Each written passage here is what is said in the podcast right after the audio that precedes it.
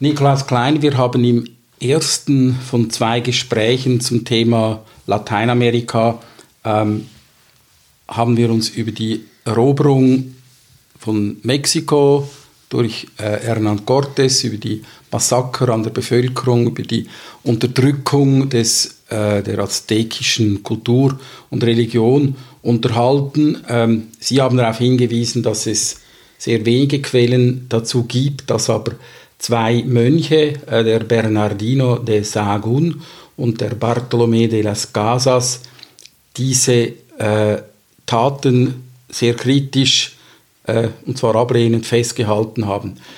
Nun, was ist der Zusammenhang dieser äh, Eroberung und Missionierung äh, mit der Befreiungstheologie? Der Ausdruck Befreiungstheologie ist eine Wortschöpfung Theologia de la Liberation der 60er Jahre, Ende der 60er Jahre, Anfangs der 70er Jahre und wurde von Gustavo Gutierrez bei einer internen Tagung des Weltkirchenrates, wo es um Kirche, Technologie, Christentum, Kirche, Technologie und Entwicklung in Genf ging, zum ersten Mal einige Thesen dazu vorgetragen. Er formulierte dort gegen die Erwartung, die an ihn äh, formuliert worden war und im Gegensatz zu einer Theologie der Entwicklung ähm, ein neues Thema, nämlich das der Befreiung. Damit schuf er einen neuen Modus der Theologie methodisch, inhaltlich und auch in ihrer interdisziplinären Abhängigkeit oder Verflechtung oder Zwischenspiel oder Spiel mit anderen Wissenschaften. Das ist äh, einmal festzuhalten. Festzuhalten ist aber auch, in welcher politischen und ähm, gesellschaftlichen Situation Gustavo Gutierrez das formuliert hat. Es gibt eine, eine eigentlich bezeichnende Situation, die ein, ein Schlaglicht wirft auf diese Jahre, nämlich während seiner Studienzeit in Löwen neben Lyon äh, und Rom. Der dritte Studienort hatte auch äh, Camilo Torres war kennengelernt, mit ihm dort zusammen studiert. Camilo Torres, der ja zurückging nach Kolumbien, dort zu den Guerilla ging und dann innerhalb der Kämpfe äh, getötet worden ist, hat pro mehrere Proklamationen verfasst, die heute noch interessant sind.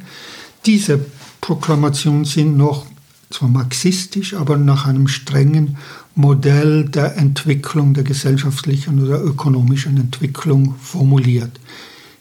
Der Entwurf von Gutierrez ist ein völlig neues Paradigma, nebeneinander zwei Freunde innerhalb des gleichen Zeitraums im gleichen Kontext formulieren unterschiedliche Perspektiven und Methodologien. Sie reagieren damit auf eine, nach meiner Meinung, immer noch hochkomplexe Situation der ganzen Region in Lateinamerika.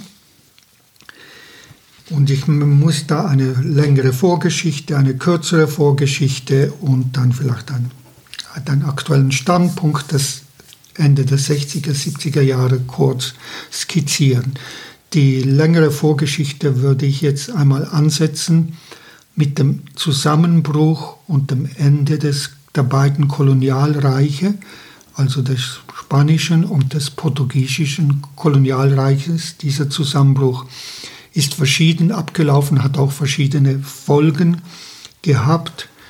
Ähm, die Details sind komplex, sie sind aber sehr interessant und bis heute prägend. Und hat nicht zu einer demokratischen Gesellschaft geführt, jedenfalls nicht sofort.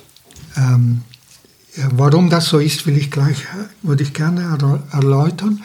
Ähm, aber was bei beiden, äh, wie soll ich, ein identisches Problem war, war das sogenannte Kirchenpatronat. Also die, das Kirchenpatronat war das Zusammenspiel zwischen der Kolonialmacht bzw. dem Souverän, also König, äh, portugiesischer König, spanischer König und der katholischen Kirche bzw. des Papstes. der ja basiert war auf den Verträgen und den Übereinkünften, die wir in den letzten Sitzungen ja auch besprochen und gestreift haben. Also der Übertragung der Gebiete an diese beiden Reiche zur Kolonisierung mit der Maßgabe, dass sie hier verpflichtet werden, das Christentum zu verbreiten.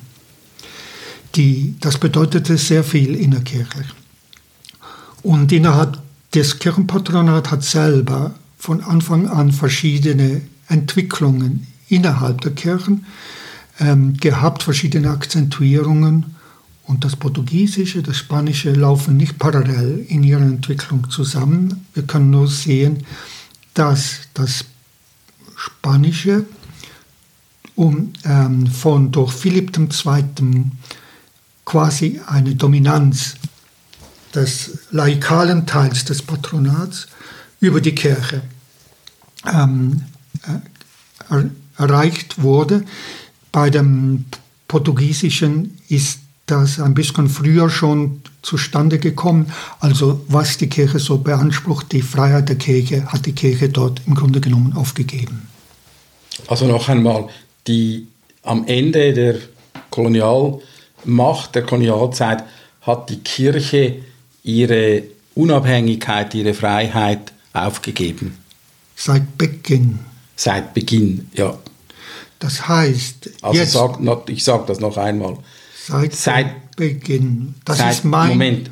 Seit Beginn der Kolonialzeit hat also die Kirche ihre Selbstständigkeit aufgegeben und hat sich äh, dem Staat untergeordnet, wobei der Anfang der Kolonialzeit ist ja, fällt ja praktisch zusammen mit dem Anfang der Missionierung. Ja. Das heißt, es gab gar keine, es gab zuvor gar nichts.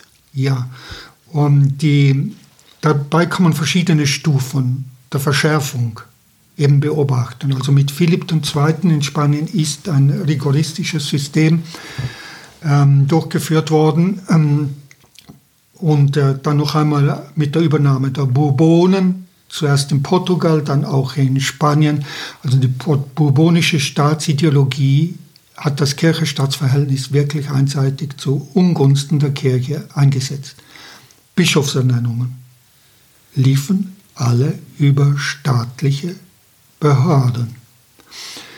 Rom konnte nur die Zustimmung zu den vorgeschlagenen Bischöfen geben und wurde nachträglich immer informiert. Die, die Korrespondenz der Bischöfe mit Rom sollten immer über den Indienrat laufen und sind auch meistens über den Indienrat gelaufen. Also die staatlichen Behörden haben kirchliche Dokumente interne Dokumente, Dispensenfragen, rechtliche Fragen und so weiter zuerst gesehen, bevor es der Papst bevor der Papst auch Entscheidungen fällen konnte. Fraglos ähm, von, dem, von den Päpsten anerkannt, es gab marginale Auseinandersetzungen. Die Orden konnten nicht vollständig in dieses System eingebunden werden. Dieses System bricht zusammen, als eben der eine Partner äh, weg ist, nämlich das spanische Kolonialreich und auch das ähm, portugiesische Kolonialreich. Napoleonische Besetzung der iberischen Halbinsel sind die europäischen Vorgeschichten dieses Endes des spanischen Kolonialreiches und des portugiesischen. Ähm, jetzt haben wir eine Phase der Restauration und es gibt eine Revolution. Revolution, Revolutionäre in Lateinamerika, die Versuch, Demokratien oder, ähm, oder in, in, äh, in Portugal natürlich ein Kaiserreich zu errichten. Es gab auch ein Kaiserreich in Portugal.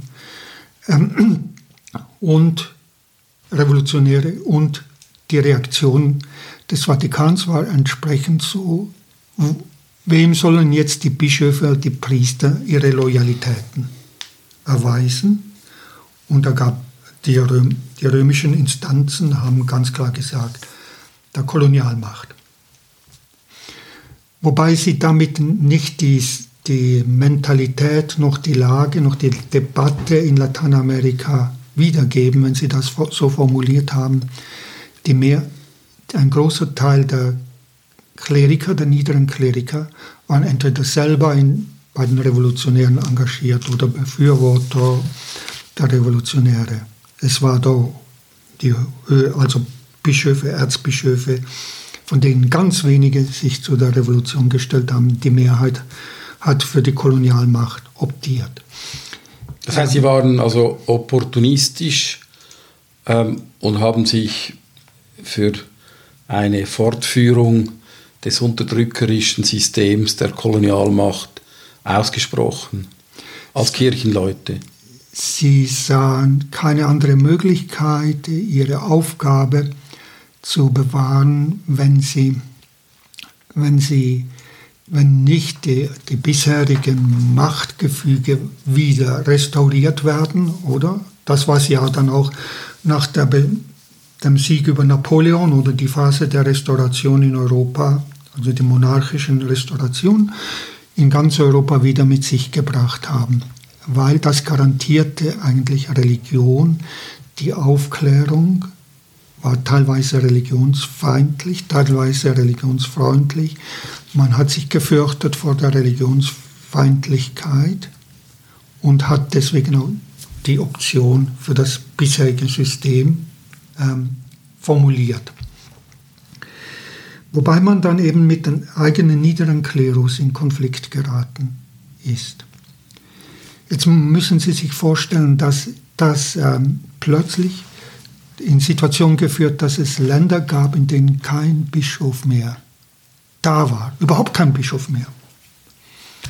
Und in Mexiko zwei Bischöfe und Argentinien einer. Ich, ich habe jetzt keine Statistik, wer, also das, die, das äh, episkopale System ist zusammengebrochen, weil das war ja entstanden in einem Zusammenspiel zwischen Madrid äh, und, und dem Papst oder, oder Coimbra oder was es war, Lissabon und dem Papst, oder? Äh, weil die Partner nicht mehr da waren. Es gab, die Hierarchie ist zusammengebrochen und die Weltpriester sind weggelaufen. Was meinen Sie mit Weltpriester? Also die Säkularpriester, die Pfarreien, mhm. die in den Pfarreien tätig waren. Aus vielen Gründen. einerseits haben, weil sie sich in der Revolution engagiert haben, andererseits weil sie plötzlich ortlos waren bis zu den finanziellen Fragen. Die hatten weil, ja kein Geld mehr. Das heißt, sie ja. mussten neue Systeme eben zur Finanzierung ihrer Tätigkeiten erfinden. Ja, und, und so weiter. Und das, äh, das, es ist die Kirche war in diesem Sinne diese Form des Christentums, also diese Seite des Christentums in Lateinamerika war an einem Ende. Und ist nun mühsam, mühsam ähm, wiederbelebt worden in Abhängigkeit einerseits von den Abfolgen äh, der Entwicklung in Lateinamerika, wo liberale, konservative Regierungen wie in Wellen sich abge, abgewechselt haben in den einzelnen Ländern und auch der Abfolge, wie die Entwicklung in Europa war. Also nur ein Beispiel, der, der Papst Pius IX. wurde als junger Bischof, glaube ich, er war schon Bischof oder Diplomat, war in einer Gruppe, ähm, Verhandlungsgruppe, wurde nach Lateinamerika geschickt, um da Konkordatsverhandlungen zu führen. Also die Basis einer Wiedererrichtung de, eines Systems, der Kommunikation, der Zusammenarbeit waren die Konkordate um, also die Rechtsform der Konkordate. Und äh, da hat natürlich die Kirche versucht, möglichst viel herauszuholen von dem alten System und je nach Regierung hat sie mehr oder weniger bekommen. Was in den 50er Jahren und 60er Jahren des 20. Jahrhunderts als das Priesterproblem in Lateinamerika bezeichnet wurde, was dann ja auch zu einer Aktion von äh, Johannes dem 23. geführt hat, wo er einen weltweiten Aufruf an alle Diözesen, Priester für Lateinamerika zu schicken, ist eine Spätfolge dieser Entwicklung. Also die Pastoral war einfach weg. Also im Prinzip muss man sagen, ist, die, ist das kirchliche Leben ähm, und die kirchliche Ordnung, ähm, wobei wir von der katholischen Kirche reden, in Lateinamerika am Ende der Kolonialzeit zusammengebrochen. Und zwar, weil es keine Grundlage mehr gab, ähm, um das Personal ein bisschen äh, salopp gesagt zu beschäftigen. Äh, die, es gab auch keine, äh, es gab keine Strukturen mehr, es gab keine äh, Möglichkeit mehr, Instruktionen zu geben und es fehlten natürlich auch die Finanzen. Und jetzt äh, gab es, aber es gab natürlich andere Phänomene, oder? Ähm, es gab zum Beispiel ähm, die synodale Praxis, die ja vorgeschrieben war durch das Konzil von Trient. Und äh, also Synoden der Diözesen beziehungsweise äh, Synoden der Kirchenprovinzen beziehungsweise Konzilien einer größeren Region in Lateinamerika, diese wirklich berühmten großen Konzilien des 16. Jahrhunderts, also Regionalkonzilien, ähm, die ist, äh, an die hat man sich erinnert und es gab am Ende des 19. Jahrhunderts den Versuch, eine gesamtlateinamerikanische Erneuerung der Kirche zu machen. Es gab deswegen ein Konzil der lateinamerikanischen Kirche, in, das in Rom stattgefunden hat. Aber es gab ein Konzil. Nach dem Ersten Vatikanischen Konzil, ich sage keine Jahreszahl, ob es nun 1891 oder 1895. Am Ende des 19. Jahrhunderts, das ja. heißt eigentlich, müssen wir sagen, in der Moderne. In der Moderne. Und, ähm, und die Texte sind umfangreich, also ein ganzes Buch ähm, über Pastoral, über den Katechismus, ähm, über die Pfarreistruktur, über den, die Frage der Eheproblematik und so weiter und so weiter. Oder? Also es gab einen Beginn einer, jetzt sage ich, lateinamerikanischen Option von Seiten der Kirche, nachdem eine lateinamerikanische Option auf Seiten der Staaten ja zerbrochen ist. 1830 oder Simon Bolivars Vision ist gescheitert und so weiter. Man beginnt langsam damit, die sogenannten Vollversammlungen des lateinamerikanischen Episkopates, also die von Rio, dann die von Medellin 68, dann die von Puebla 79, dann die von Santo Domingo 1992, dann die von äh, ähm, in, in, in ähm, Brasilien oh, äh, 2007. Ähm, die stehen in dieser Tradition. Das ist ein Wiederaufgreifen dieser Tradition. Während des Konzils haben, Zweiten Vatikans haben einige Bischöfe begriffen, dass sie nur in einer gesamt-lateinamerikanischen Perspektive mit den Problemen der Pastoral, der Theologie und der Kirche zurechtkommen, wenn sie das auf einer kontinentalen Ebene angehen. Das ist ein eine, jetzt sage ich, institutioneller Rahmen für so etwas wie Befreiungstheologie. Was wir also am, am Ende der Kolonialzeit ähm, ein, ein ähm, Auflösen der Strukturen haben und gleichzeitig aber ähm, durch diese synodale Praxis die man wahrscheinlich im weitesten Sinn als Demokratisierung äh, bezeichnen könnte, durch diese synodale Praxis ähm, im gewissen Sinn auch eine Art von Kirche von unten entstehen kann oder mindestens die Vision einer Kirche von unten, die ja dann in der Befreiungstheologie auch aufgegriffen wurde. Träger dieser, dieser Vollversammlungen ähm, ist der sogenannte CELAM, das ist der Rat der lateinamerikanischen Bischofskonferenzen. In Rom selber gibt es eine Behörde für Lateinamerika, eine päpstliche Behörde. Da werden alle Fragen, die Lateinamerika betreffen, bis heute behandelt. Der, das ist die sogenannte CAL, C-A-L, der, die, die, der Rat der lateinamerikanischen Bischofskonferenzen, das ist das CELAM, äh, diese Bischofsversammlungen sind nicht äh, Vollversammlungen des Zelam, sondern dort werden von ihm organisiert. Der Papst beruft die ein und der Zelam organisiert sie und führt sie durch. Dann fahren die Päpste dann ja auch nach Lateinamerika und eröffnen diese Vollversammlungen. Also Johannes Paul VI., Johannes Paul II., ähm, äh, Johannes Paul II. zweimal und auch Benedikt haben deswegen Lateinamerika-Reisen unternommen. Das ist ein Moment oder ein institutioneller Background für so etwas wie Befreiungstheologie. Dann meine ich das Zweite. Der Zusammenbruch dieser kirchlichen Struktur bedeutet nicht das Ende der Praxis von Christen. Ja, das scheint mir wichtig zu sehen.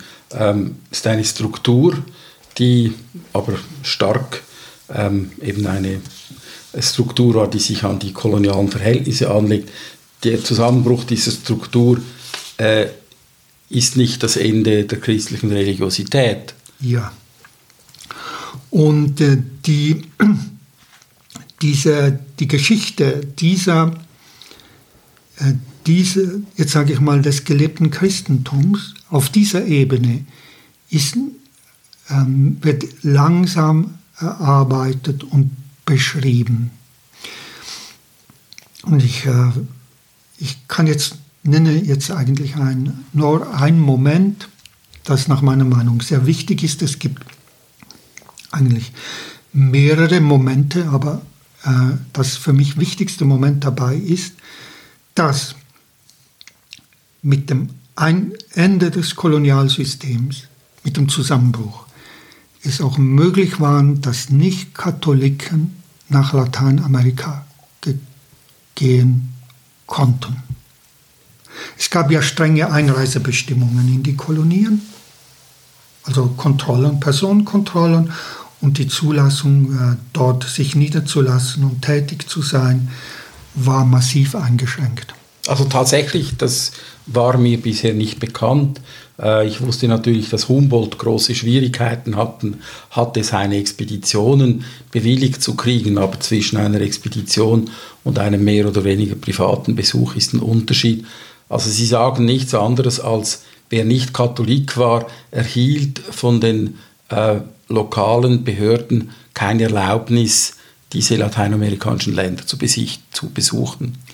Ähm, wer nicht äh, entweder Diplomat war oder jetzt für äh, oder Untertane oder Mitglied eines der Kolonialmächte Untertane, oder? Also des spanischen oder des portugiesischen Reiches konnte nicht einreisen und sich niederlassen. Das äh, deutsche, Südtiroler, Schweizer, Tschechen, Böhmen, also Mähren, Böhmen, Tschechen, äh, dorthin reisen konnten, auch Jesuiten und andere Missionare, hat einen einfachen Grund. Sie waren, diese Territorien gehörten zum Heiligen Römischen Reich deutscher Nation und aufgrund der Personalunion äh, zwischen ähm, spanischem Kolonialreich und dem deutschen Heiligen Römischen Reich ja, deutscher Nation konnten die in diese Länder reisen. Aber die Kontrolle lief dort über Sevilla und im anderen Fall über, über Coimbra und Lissabon. Die Personenkontrolle. Ja. Jetzt ähm, der Zusammenbruch.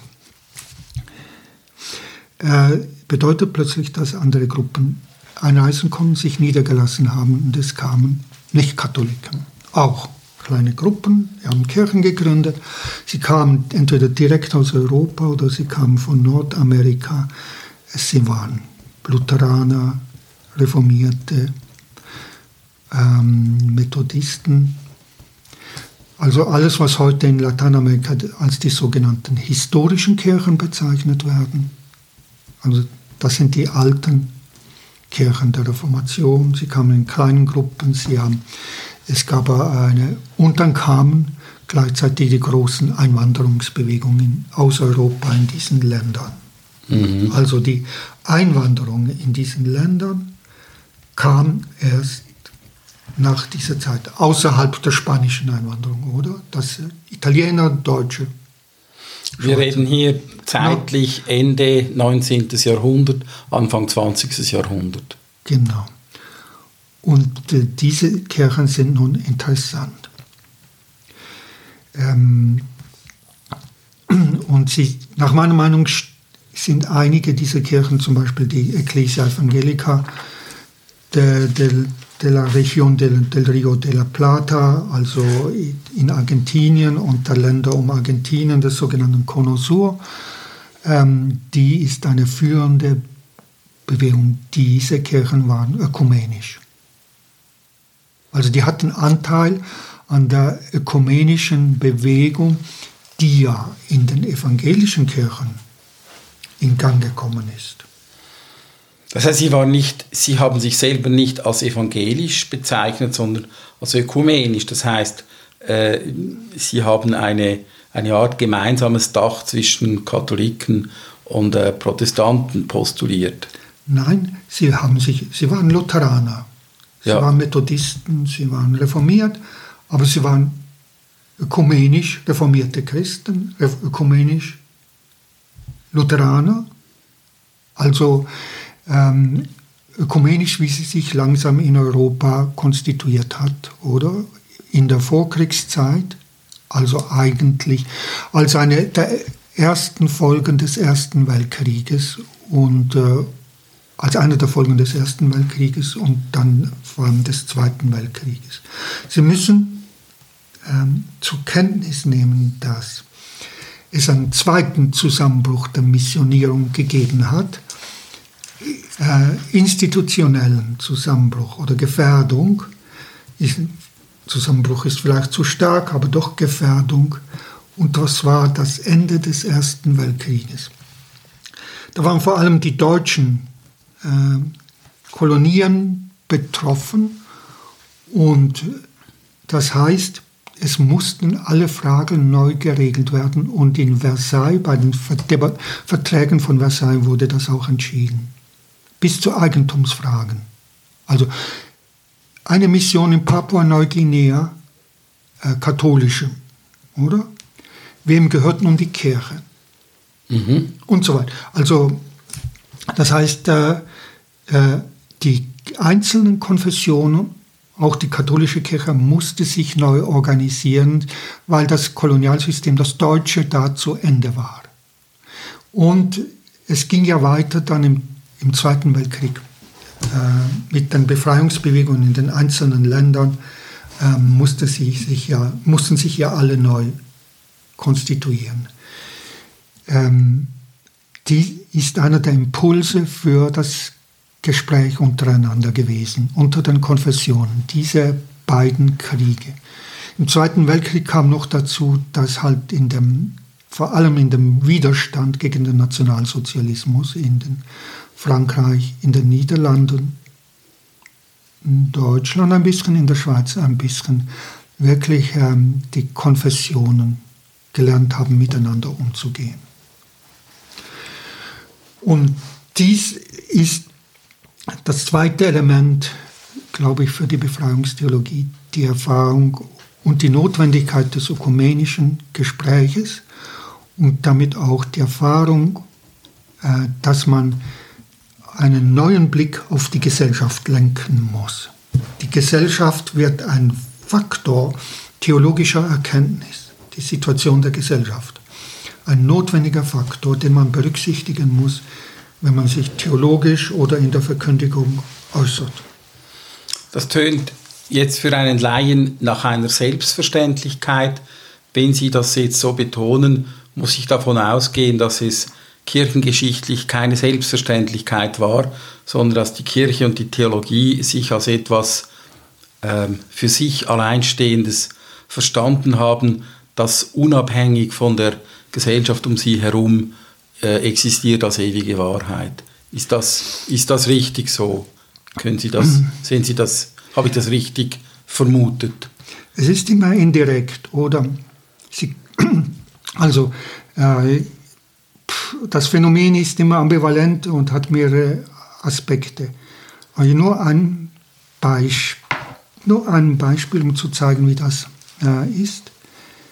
Ähm, es gibt eine Untersuchung über Hirtenbriefe der französischen Bischöfe im 19. Jahrhundert angesichts sozialer Probleme, die in Frankreich geherrscht haben. Was sind die Themen und wie werden sie behandelt? Und äh, da sind die großen Themen. Der Papst, der verfolgte Papst, der sein, seinen Staat verliert, der fliehen musste, der in Rom äh, eingesperrt ist und nicht die Situation der eigenen Bevölkerung. Mhm. Das meine ich. Man hat schon, man schreibt immer über Welt. Also, aber die Frage über welche Welt und in welcher Perspektive. Und der eingesperrte Papst, das war der Papst im Zweiten Weltkrieg. Nein, der eingesperrte Papst war der Papst nach dem Risorgimento, nach der ähm, Eroberung Roms ähm, durch Garibaldi, also Pius IX.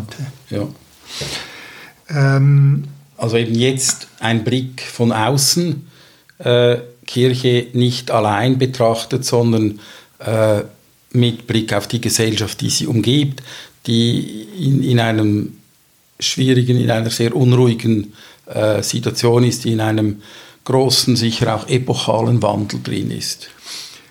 Ähm, Im Ersten Weltkrieg, ähm, dann vor dem Zweiten und dann auch im Zweiten Weltkrieg war ja eine der dabei bewegenden Fragen für die Ökumene einfach die Friedensfrage. Das kann man sich nicht mehr vorstellen, aber vor dem Ersten Weltkrieg war das eine in den vielen kirchlichen Gruppierungen debattierte Frage und die haben gemeint, es werde keinen Krieg geben in Europa. Oder?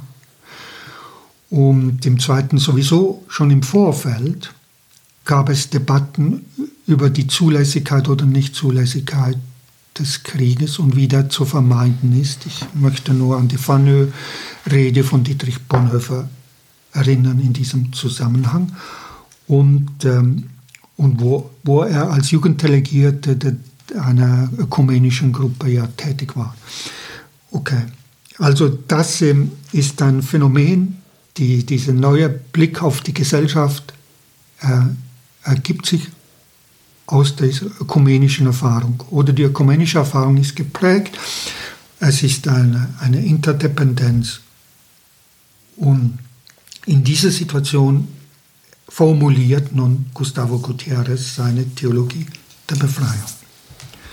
Natürlich äh, ist das interessant, auf welchem Background er das macht. Und er, er, er war an der Universität tätig als Seelsorge. Es, ist, es entsteht aus der Studentenarbeit in Peru, in Lima. Also man trifft Studentengruppen, treffen sich, man debattiert gesellschaftliche Fragen und Gustavo Gutierrez fängt dann auf dieser Basis seine Theologie der Befreiung zu formulieren und sie auf ein Niveau zu bringen, das bisher nicht erreicht worden war. Er wird dann im Verlauf seines Lebens in mehreren Büchern diese Fragestellung noch vertiefen. Das ist eine eigene Geschichte, wie er das gemacht hat und welche Perspektiven er dadurch noch weiterhin eröffnet hat. Wir dürfen, wir dürfen vermuten, wenn jetzt eben diese Figur von Gustavo Gutierrez auftritt, der ja auch der Befreiungstheologie den Namen gegeben hat, dass jetzt in seinen Gedanken äh, die Situation der Gesellschaft ganz weit vorne steht. Was sind seine Grundgedanken in einigen Sätzen? Ähm,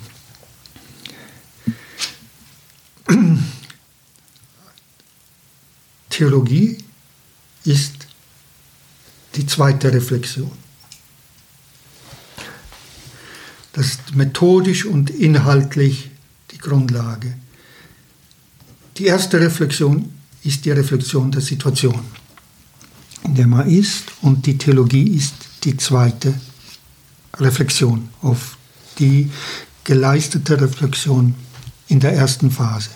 Das Instrumentar das er da anfänglich benutzt hatte, war ähm, eine phänomenologische Analysen der Gesellschaft, äh, marxistische Element, Theorieelemente, ähm, ähm, funktionalistische Gesellschaftstheorien, also ein Konglomerat, das er auf diese ähm, auf ihre Theologiefähigkeit hin reflektiert hat und dann auch entfaltet.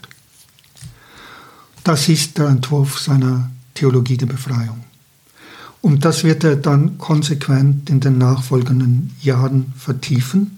Einmal, ähm, indem er in der, Vorbereit in, in der Vorbereitung auf Medellin noch einmal das verstärkt und zum ersten Mal auch zum, ist, ist es ihm gelungen, dass eine ganze Versammlung von Bischöfen in einer lehramtlichen Funktion das sich aneignet oder die Notwendigkeit der gesellschaftlichen Analyse für die eigene pastorale Arbeit. Er war in der Kommission über Frieden, hat aber damit für die gesamte Konferenz das Thema und die Methode vorgegeben. Für Puebla wird er die Option für die Armen und dass die Rückseite der Geschichte das Normative für die Christen ist, formulieren und bis in die Entwürfe hineinbringen. Und die letzte Phase ist, dass er zeigt, wie die Wurzeln seines Denkens ähm, einer Mystik entspringen, einer Mystik, die profane Erfahrungen reflektieren kann, die er aber zur Sprache bringt, indem er theologische Texte interpretiert. Und wenn die, ich, diese, ich, ja, ja. ich glaube, ich nehme jetzt nur zwei theologische Texte, äh, die er so interpretiert. Das eine ist ein Buch über Hiob, ein ganzes Buch über Hiob. Und das zweite ist ein ganzes Buch über die Figur Jesus in den Schriften von Bartolomé de las Casas. Es ist derselbe Bartolomé de las Casas, den wir eingangs ähm, erwähnt haben, als einer der wenigen ähm, Beschreibungen der Massaker an der Bevölkerung als einer der ersten großen Kritiker an den Praktiken der Eroberung und der Missionierung von Lateinamerika. Jetzt kommt dieser Bartolomé de las Casas wieder ins Spiel äh, aus dem 16. Jahrhundert und so vermute ich, hier liegt auch äh, die, die Verbindung äh, zwischen diesen Figuren und der Befreiungstheologie. Das heißt, sie haben sich in der Befreiungstheologie auf sehr alte und sehr authentische Quellen äh, aus dem lateinamerikanischen Kontinent stützen können. Einmal das, das heißt eben, die, sie erleben die ja als Ausdruck einer Religion, der Religion, einer Religiosität von Menschen oder der theologische Text von Bartolomé de las Casas ist Ausdruck seiner theologischen Verarbeitung seiner Erfahrung. Darauf ähm, stützte sich das Buch, ähm, ist dann ein bisher nicht ins Deutsche übersetztes Buch und enthält äh, für die Dogmengeschichte einfach ähm, grundlegende Perspektiven und Einsichten, die bis heute nicht eingeholt sind. Wenn ich das richtig sehe, dann hat die Befreiungstheologie, indem sie die erste Reflexionsstufe die Gesellschaft hatte. Sie hat gesagt, wir müssen zuerst über das Diesseits reden, unser Leben, Alltag, unsere Gesellschaft heute, bevor wir über das Jenseits reden. Und die Kirche hat das natürlich traditionell umgekehrt gemacht. Sie hat den Menschen gepredigt, sich mit den Verhältnissen zu arrangieren, weil ja im Jenseits dann ein Paradies wartet. Und wenn man das jetzt umkehrt, dann ist das, äh, ja, ich denke, das ist eine Revolution und das ist sicher auch eine Provokation der traditionellen Lehre. Die, die, es gibt eine innerkirchliche Debatte und Auseinandersetzung mit der Befreiungstheologie. Es gibt eine politische Auseinandersetzung mit der Befreiungstheologie, es gibt eine ökonomische Auseinandersetzung mit der Befreiungstheologie. Ähm, ich fange an mit der ökonomischen, das heißt, ähm, welche Gesellschaftsmodell zieht man, zieht man an für die Analyse der Situation. Und da wird es äh, äh, nicht nur kompliziert, sondern da gibt es auch einen gesamtpermanenten Wandel der Perspektiven, aber die doch einige Grundlinien haben, die, die bewahrt werden oder vertieft oder präzisiert werden. Also die Rezeption des Marxismus ist eine, jetzt sage ich einmal, eine phänomenologische, also ein phänomenologischer Marxismus, ein existenzialer Marxismus und ein ethischer Marxismus. Äh, Jürgen Habermas hat einen wunderbaren Aufsatz über solche Formen des Marxismus in den 60er Jahren geschrieben. Anhand dieses Aufsatzes kann man eigentlich vieles von der Befreiungstheologie begreifen, was dieses Ebene, diese Ebene der gesellschaftlichen Analyse betrifft. Dann gibt es eine fundamentale ähm, ja, politische Auseinandersetzung. Und da haben wir ein hervorragendes Dokument, das bis heute irgendwie paradigmatisch ist. Das ist die Beschäftigung der Regierung ähm, Reagan mit der Entwicklung in Lateinamerika in den 70er Jahren, das sogenannte Santa Fe-Papier, Santa Fe Papier 1, Santa Fe Papier 2, wo sie äh, der Meinung sind, dass die Befreiungstheologen eine Vortruppe der marxistischen Ideologie sind, die sich kamoufliert und daraus eine Strategie entwickelt, eine militärische und eine ideologische Strategie. Wer, wer hat diese Thesen aufgestellt? Waren das ähm, amerikanische Bischöfe, äh, waren das amerikanische Theologen oder Politiker, wer ganz genau hat in diesen Santa Fe Papers ähm, diese, die, diese Definition geleistet? Äh, amerikanische Think Tanks, ja. äh, säkulare ja. Think Tanks. Okay, säkulare. Ja, ja, ja. Die Amerikaner haben ja in den äh, Ende 40er, Anfangs der 50er Jahre ein intensiver Ausbau im akademischen Bereich des sogenannten ähm, Studien Las Americas ähm, mhm. gemacht. Also Amerika-Studien sind ja in Lateinamerika akademisch ein großer Bereich. Das war nicht absichtslos. Innerhalb des, die wussten, was läuft in diesen Ländern und haben es genau beobachtet und waren dann auch in der Lage, darauf intellektuell zu reagieren.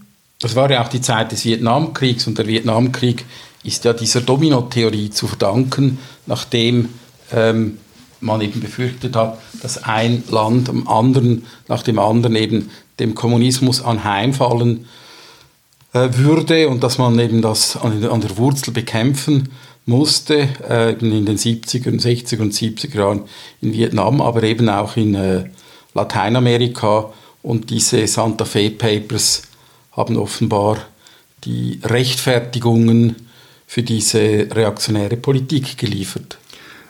Und sie haben auch äh, nicht nur für die Politik, sondern auch für den militärischen Einsatz.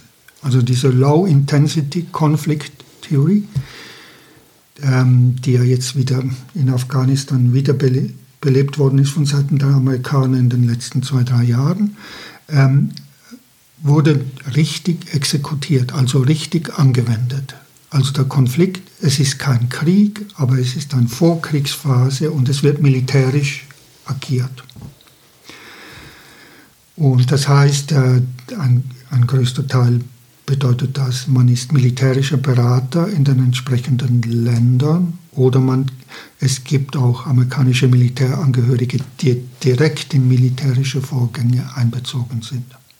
Und das heißt, wir sind jetzt eigentlich direkt so weit, dass diese Befreiungstheologie mit marxistischer äh, Ideologie gleichgesetzt und wenn ich Sie richtig verstanden habe, auch bekämpft wurde. Und das Bekämpfen, das äh, passiert natürlich auch mit militärischen Mitteln. Und es sind ja auch einige dieser Befreiungstheologen ähm, diesen, äh, diesem Kampf zum Opfer gefallen. Und sie haben nicht mit der äh, Waffe in der Hand gekämpft, sondern mit dem Wort. Und sie wurden, wenn ich das richtig sehe, ähm, wahrscheinlich äh, als Feinde wurden sie getötet.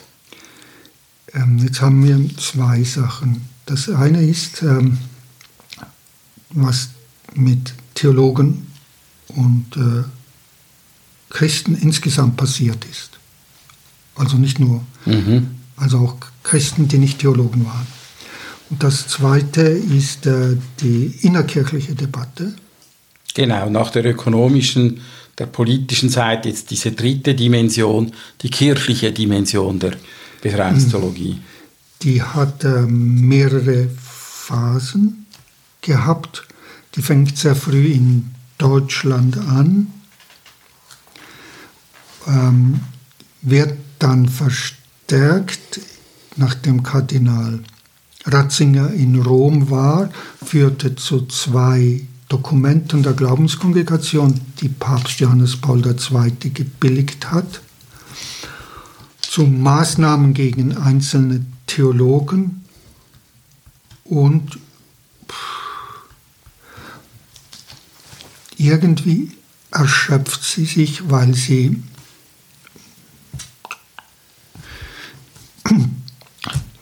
ähm, nicht fruchtbringend war. Also bekämpft wurde die Befreiungstheologie auch äh, von der Kirche her. Ähm, und Sie sagen, einer der Wortführer des Kampfes war der äh, Leiter der, äh, der äh, Glaubenskongregation, der spätere Papst Benedikt, ähm, eben Ratzinger. Ja.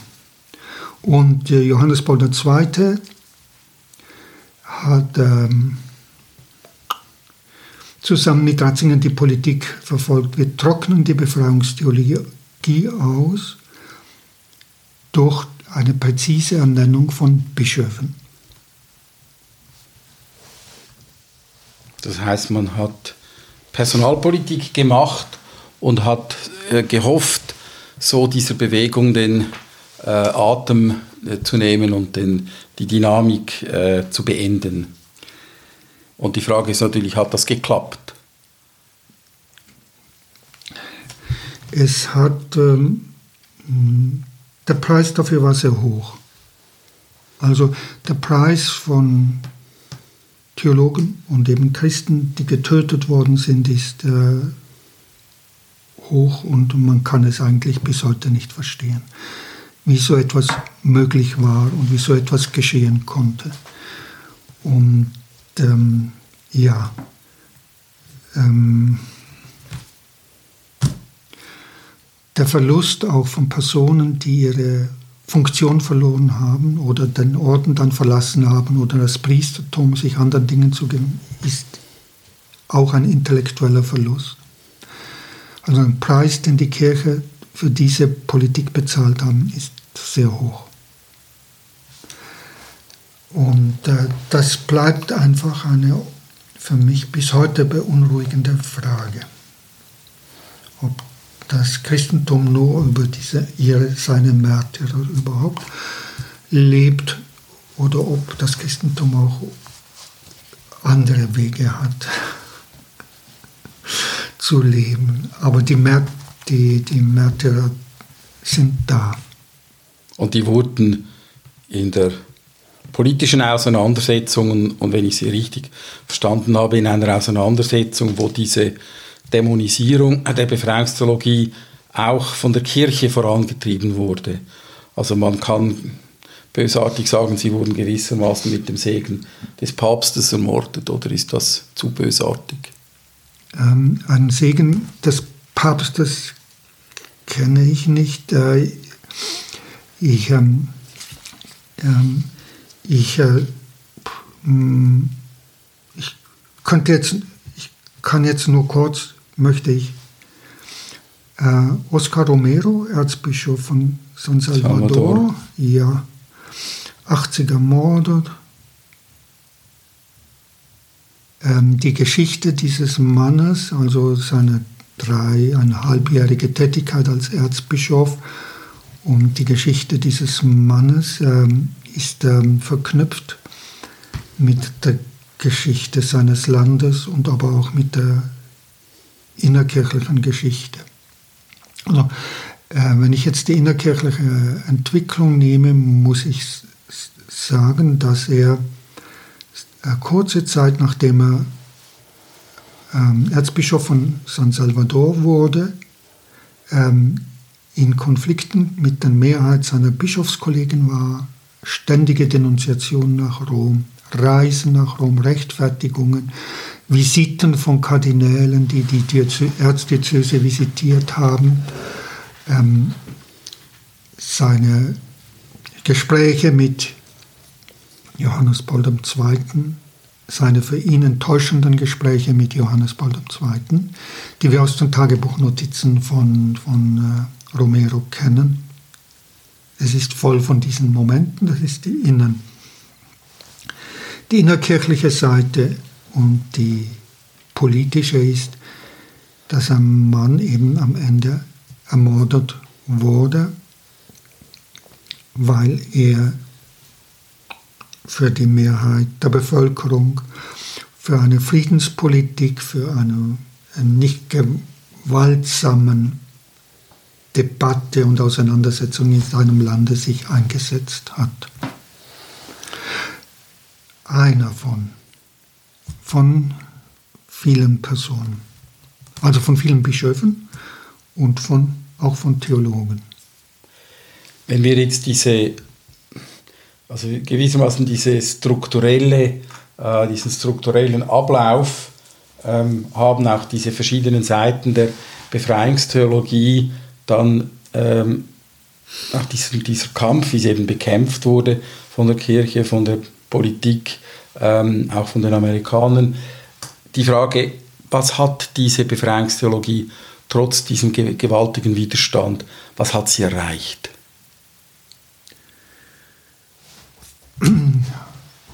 eine, ich kann die Frage nicht beantworten, weil wir im Augenblick eine religionspolitische und religionshistorische Entwicklung in Lateinamerika beobachten, die, von der wir nicht wissen, wohin sie geht.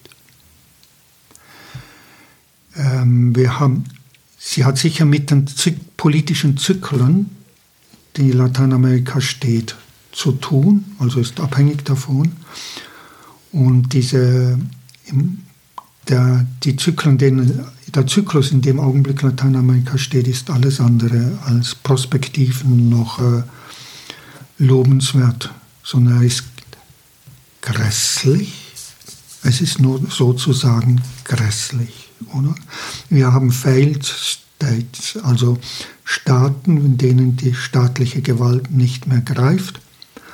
Wir haben Staaten, die äh, zwischen Parteien und Fraktionen zerrissen werden.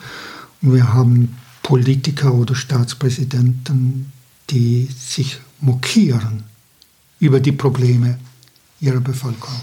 Zum Beispiel äh, Bolsonaro in Brasilien, ähm, zu dem es ja dann auch von der Seite der ähm, Religion noch einiges zu sagen gibt, aber da kommen wir später drauf. Ähm, das das ist ähm, eine, ich habe keine Theorie, warum es so einen Zyklus gibt. Äh, es war früher viel leichter, von dem verlorenen Jahrzehnt in Lateinamerika zu reden, 80er Jahre, im Kontext der Schuldenkrise, oder? Im Augenblick redet man nicht über Schuldenkrise auf internationaler Ebene, obwohl sie ebenso besteht und brutal ist und so, aber es ist nicht mehr das Leitthema, anhand man über Lateinamerika redet, man redet über, über das, was ich genannt habe, also dass ähm, ein Staat wie Mexiko eigentlich nicht mehr funktioniert. Und das ist nicht der einzige Staat, die kleinen Staaten. Das gilt ebenso für die kleinen Staaten.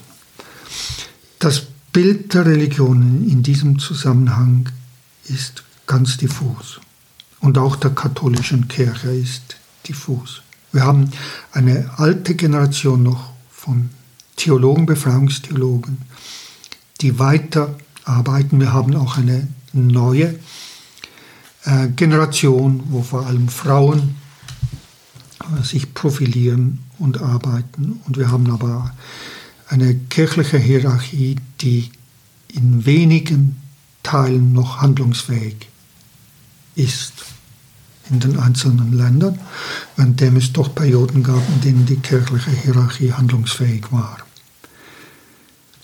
Ähm, das ist dieser Rahmen und jetzt die Frage der Pfingstbewegung in diesem Rahmen ist eine wirklich offene Frage. Also ich habe damit ähm, auf die, mh, hm, wie soll ich sagen, die wachsende Bedeutung der evangelikalen Gruppen in Lateinamerika äh, angespielt. Besonders deutlich lässt sich das in Brasilien beobachten, wo die evangelikalen Gruppen an Boden gewinnen, währenddem die Kirche, die katholische Kirche vor allem an Boden verliert. Und äh, Bolsonaro stützt diese evangelikalen Gruppen, äh, deren Positionen alles andere sind als äh, jene der Befreiungstheologie. Sie sind äh, frauenfeindlich, sie sind äh, homophob und so weiter. Also sie sind gegen die Abtreibung, sie sind eigentlich gegen jeglichen, äh, gegen jeglichen gesellschaftlichen Fortschritt und erweisen sich als Stütze einer äh, höchst problematischen Regierung, eben verkörpert durch diesen Jaime Bolsonaro, der offenbar auch äh, über die Bedürfnisse der Bevölkerung spottet und beispielsweise auch äh, Corona als Krankheit nicht anerkennen will. Mm, Brasilien war ein Land, dessen Befreiung von der Diktatur ein sehr beschwerlicher, lang, langwieriger, mühsamer, opferreicher Kampf war und äh, dieses, äh, dieser Kampf hat nicht die Früchte gehabt, die er verdient hätte. Und ähm, es ist jetzt in einer Situation, wo wir nicht von einer Militärdiktatur reden müssen oder können. Es gibt eine Diktatur schon äh, von, von der Polizei, also das ist, ähm, können wir uns nicht vorstellen. Ähm, aber es ist ähm, aber eine Diktatur, ich weiß nicht, ein Zusammenbruch eigentlich der Gesellschaft. Und die Funktion der Religion darin ist kein, weitgehend keine emanzipatorische mehr. Wenn ich sage, wir wissen aber nicht, wohin diese evangelikalen, charismatischen ähm, Bewegungen hinführen, möchte ich daran festhalten. Also wir haben ein, ein sehr ambivalentes Phänomen in dieser Bewegung. Ähm, das Land, an dem, in dem diese Kirchen den größten prozentualen Zusatz haben, ist äh, Guatemala. Und in Guatemala können wir gleichzeitig beobachten, dass äh, solche Kirchen ein, plötzlich eine Autonomie entwickeln wo man sagen muss, das ist eine kreative, emanzipatorische Form der Religion. Also Sie reden jetzt von den evangelikalen von Evangelien. Gemeinschaften, die plötzlich äh, gewissermaßen aus diesem Klischee rausfallen von reaktionären, äh, anti-emanzipatorischen Bewegungen, sondern die eine Dynamik beginnen zu entwickeln, die Sie nicht erwartet hätten. Das, ist, äh, das kann man in Guatemala beobachten, nicht als das große Phänomen, aber als, als ein Teilphänomen. Und ähm, in Brasilien vielleicht auch in Momenten, ich weiß es nicht, aber im Augenblick ist dort, sind dort die großen Religionen, weil es Massenphänomene sind oder auch nach Massenphänomenen strukturiert werden oder von ihren Führern, sind keine emanzipatorischen Religionen. Wo machen Sie dann die emanzipatorischen Momente bei diesen äh, Bewegungen fest oder wo widersprechen sie gewissermaßen dann äh, ihrer eigenen Herkunft äh, und, und äh, betreten dann Neuland. Wo, woran können Sie das festmachen? Also emanzipatorische Religionen oder nicht emanzipatorisch. Emanzipatorisch heißt ähm, wirklich, dass man Befreiungsprozesse für, für alle gesellschaftlichen Schichten, für Männer, Frauen, Kinder, für die ökonomische und soziale Situation in Gang hält, befürwortet, sich dafür auch einsetzt, zum Thema macht. Ein Indikator dafür ist zum Beispiel äh, der Justizbereich und die Strafrechtsreform. Da können Sie beobachten, was in den einzelnen Ländern vor sich geht und wo sich die Leute und die Kirchen und gesellschaftliche Gruppen positionieren. An diesen beiden Justiz und Strafrecht, also Strafrechtsreform, Justiz und dann auch Vollzug, Strafvollzug.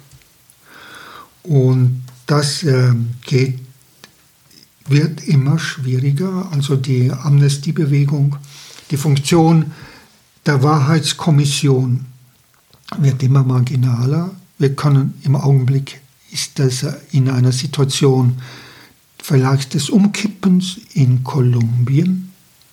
Das möchte ich noch nicht mich festlegen, was da vor sich geht, bezogen auf diesen auf diesen Fragebereich. Sie können keine nach, äh, nach Periode, äh, nach einem Guerillakrieg in einem Lande haben, wenn nicht der Wahrheitskommission äh, funktionieren, wenn die Opfer nicht angemessen zur Kenntnis genommen werden, wenn die Täter angemessen bestraft werden, wenn die Amnestie nicht blind gewährt wird in Kolumbien schwankt das im Augenblick. Es war ein komplexer Vorgang, der, für den über zehn Jahre lang gearbeitet wurde, auch hier in Europa, und er droht vielleicht auch zu scheitern.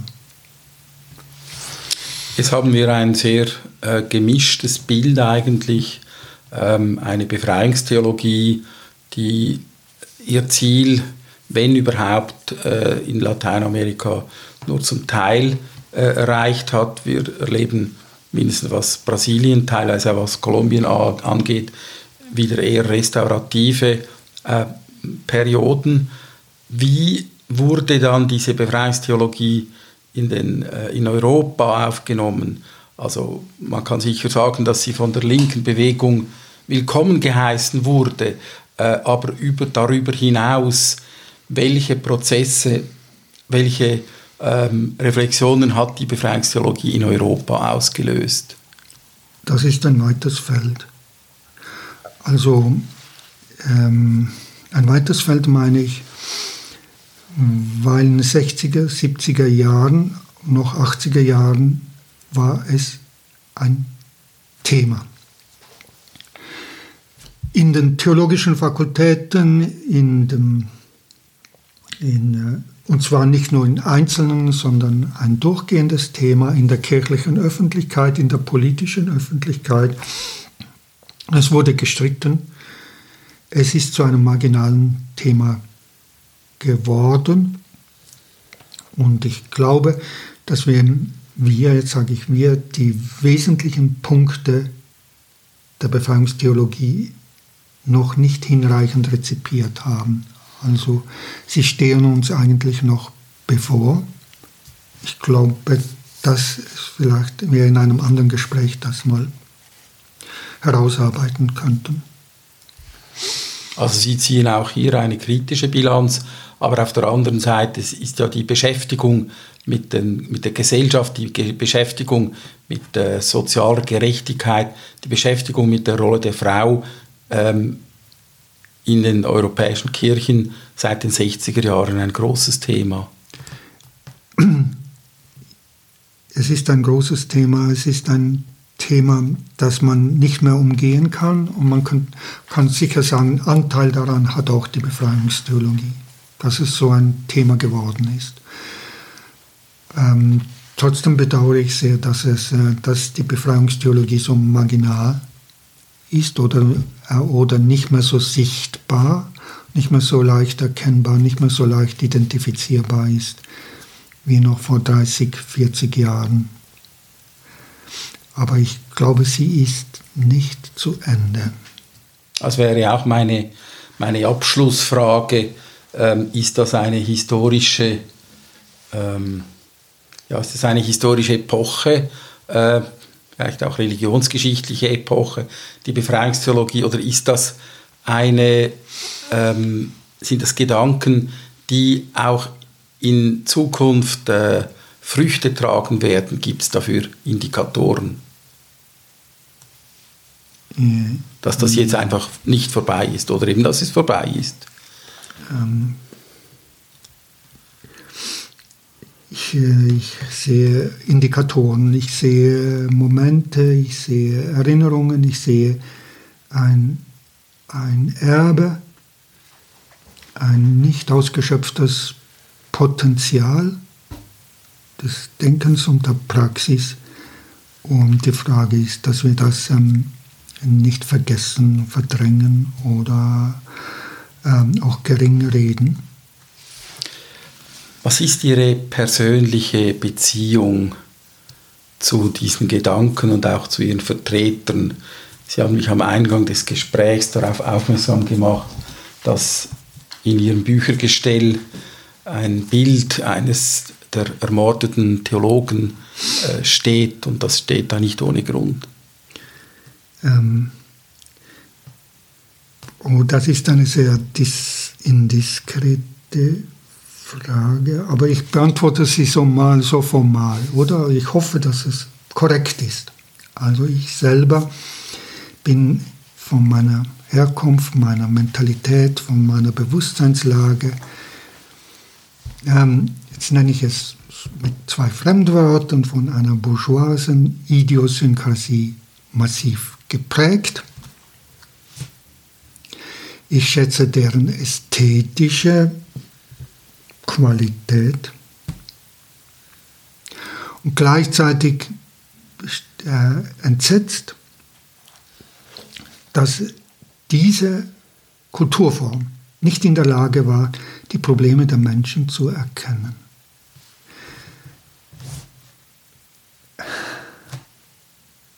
Also jetzt sage ich der Bürger, nicht Leute wie Adorno Horkheimer, aber der Bürger hat die Probleme, obwohl der Bürger eine Figur und eine Lebensform ist, die zu schätzen ist, hat diese Probleme nicht erkannt. Das ist auch meine individuelle Situation. Darum versuche ich mich mit der Befreiungstheologie dabei zu bleiben. Und außerdem sind eben Freunde gestorben oder ermordet worden oder schwer krank. Ich vermisse sie sehr, also einige jeden Tag. Ich frage, was würde der denn heute für Themen vortragen, wenn er über moderne Medien reflektieren müsste?